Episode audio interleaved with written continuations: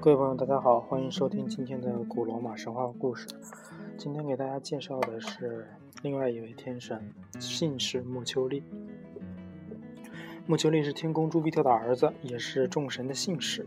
在人们心中呢，丘莫丘利总是一个粗壮强劲的中年人形象，庄严肃庄严。他手中的飞行杖是和平的象征，也是权力的象征。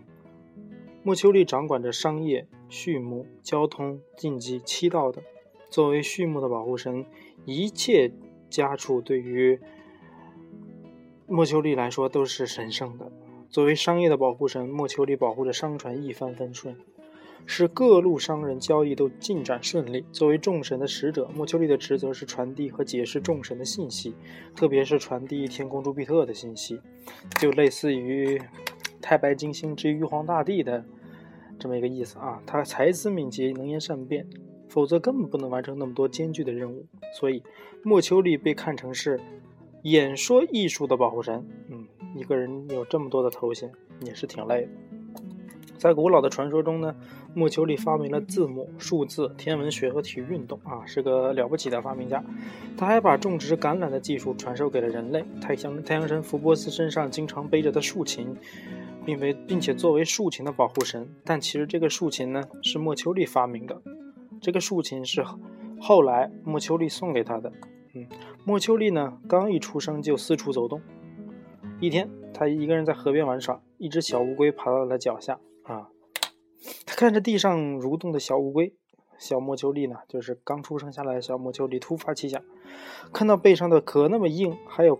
花花纹多好看啊！如果把它做一个乐器，一定很美观。于是呢，这个小莫丘利残忍的就把这个小乌龟呢从地上捡起来之后，带到一个山洞里，把乌龟壳从乌龟背上取下来，然后呢，在乌龟壳的边缘挖了几个小洞，把几根芦苇杆横插在上面，然后绷上了七根琴弦，再装上了小琴码，竖琴的雏形就形成了。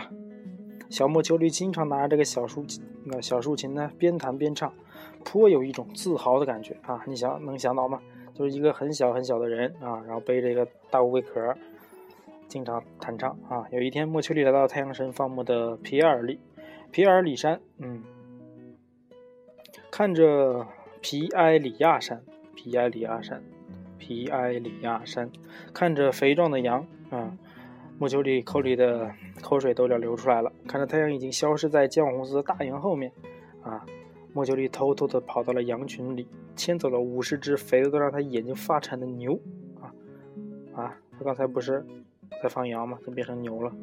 嗯，这个剧本又出现了巨大的漏洞啊！肯定是太阳神在放牧牛啊！莫丘利悄悄地溜进了牛群，牵走了五十只肥的让他发眼睛发馋的牛，把牛牵到了阿尔菲河岸。然后呢？现在它属于他的牛，在嫩绿的草地上开始吃草了。那就是我莫丘利的牛了啊！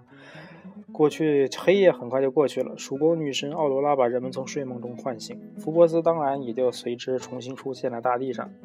当福波斯开始清点他的牛时，突然发现少了五十只牛。我靠，谁这么大胆，居然敢偷我福伯斯的牛？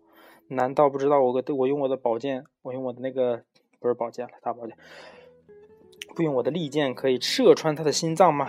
如果他让我找到了啊，我一定把你碎尸万段啊！福伯斯非常愤愤啊，愤愤不平啊，连老子的牛牛都敢抢，不知道老子一向是抢别人的吗？太阳神的光芒呢是可以照射到任何一个地方的。我们前面也可以也也也讲到那个维纳斯啊，爱神维纳斯偷情的时候就是被福波斯看到的。福波斯轻易的就在。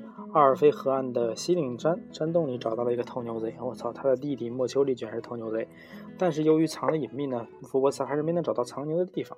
莫丘利看到比自己强壮百倍的福伯斯来到他自己的洞里啊，然后就在摇篮里装着睡着了啊。我们刚开始提到，这个莫丘利是刚出生就开始啊四处跑啊，然后偷了牛啊，刚出生就是小偷，嗯，也是蛮奇怪的，知道了自己做错了，但是还是不承认啊。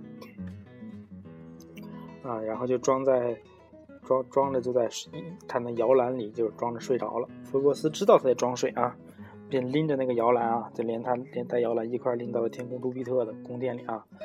尊敬的父亲，你看你这个还在摇篮里的儿子啊，他竟然还他妈还吃着奶就偷了我的牛啊！知道自己做错了，今儿还不承认啊！你一定要给我做主，把他让他把牛还给我啊！这个天神啊，为了五十头牛，嗯，也是挺小气的啊。福波斯把这个刚刚出生不久的小弟弟往地上一扔，气愤地对朱庇特说。此时，莫丘利显出巨大的委屈啊！亲爱的父亲，你看我这么小，怎么偷偷得了哥哥如此大的牛呢？我昨天刚出生，还没有离开过我的摇篮呢。啊！吹牛逼不打草稿啊！莫丘利努力地向外挤着眼泪，看着自己的一对儿子，天空朱庇特笑着说：“亲爱的孩子们，你们都是宇宙的好孩子。莫丘利，你虽然偷了福波斯的牛，但我相信他不会怪你的。快去把他的牛还给他吧。”看到自己的小伎俩并没有瞒过父亲，莫丘利只好带着福伯斯再来到了阿尔阿尔菲河岸。嗯，福伯斯牵回了自己的牛，但他还是非常生气啊。这个时候，那个莫丘利当然就啊软下来了，说：“亲爱的哥哥，你瞧，这是我刚发明的小竖琴，它发出的声音可好听了，我给你弹弹吧。”说着呢，莫丘利就向福伯斯大献殷勤地弹起了竖琴。要知道，惹太阳神福伯斯生气可不是有什么好下场的。于是，为了平息福波斯的怒气，莫丘利可可以说是使出了浑身解数。我的好兄弟啊，你这个竖琴弹的是真好听啊！我从来没有听过这么好的听的声音。福波斯沉浸在竖琴发出的优美的声音中，所以说男人都容易沉溺于声色啊，一沉溺于声色就忘了自己要干什么。莫秋丽要的就是这种效果。亲爱的哥哥，既然你喜欢它，就作为对你的补偿，把这竖琴送给你了。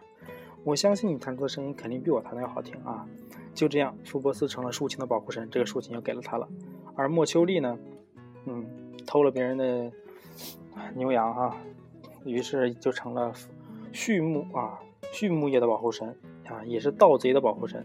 这场争吵也因此啊，因为这一把竖琴结束了啊。我们后面提到过，这个竖琴后来到了福波斯手里呢，福波斯拿着它到处炫技啊。后来跟前一章讲过的密涅瓦的捡到密涅瓦笛子的那个家伙灵神啊，两个人比赛，比赛谁吹得更牛逼，然后福波斯赢了。作为对树脂的惩罚，福波斯就把灵神呢绑在树上，把皮给扒了，又是一段公案。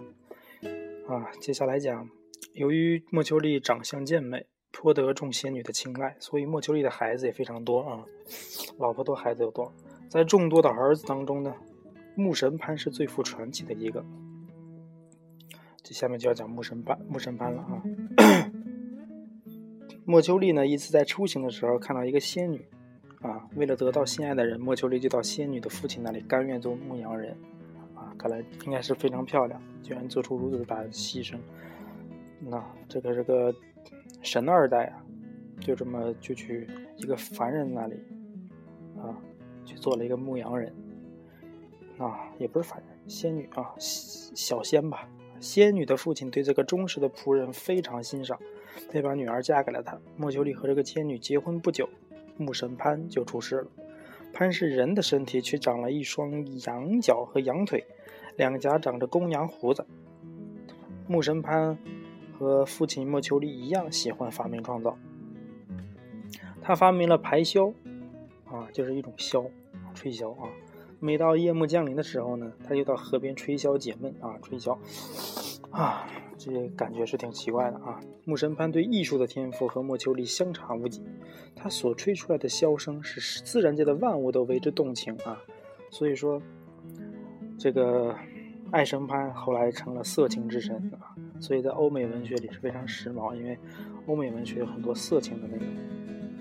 木神潘并不满足于照料和保护畜群。啊，畜牧群，他还会与悠扬的芦笛声和仙女们调情。他曾经深爱过好几个仙女，比蒂斯就是其中之一。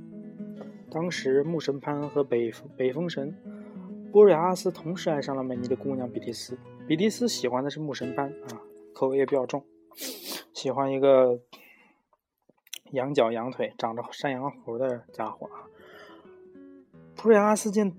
得不到自己心爱的姑娘啊，我得不到，也不让你得到，我就我可以不得到她，我更可以毁了她。于是便残忍地把比利斯推下了万丈悬崖。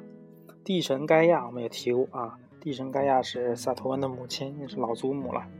把可怜的比利斯啊变成了一棵树，而他对木神潘的感情全部寄托在这棵松树上。当北风呼啸吹过的时候，松树就会发出凄惨动人的哀鸣。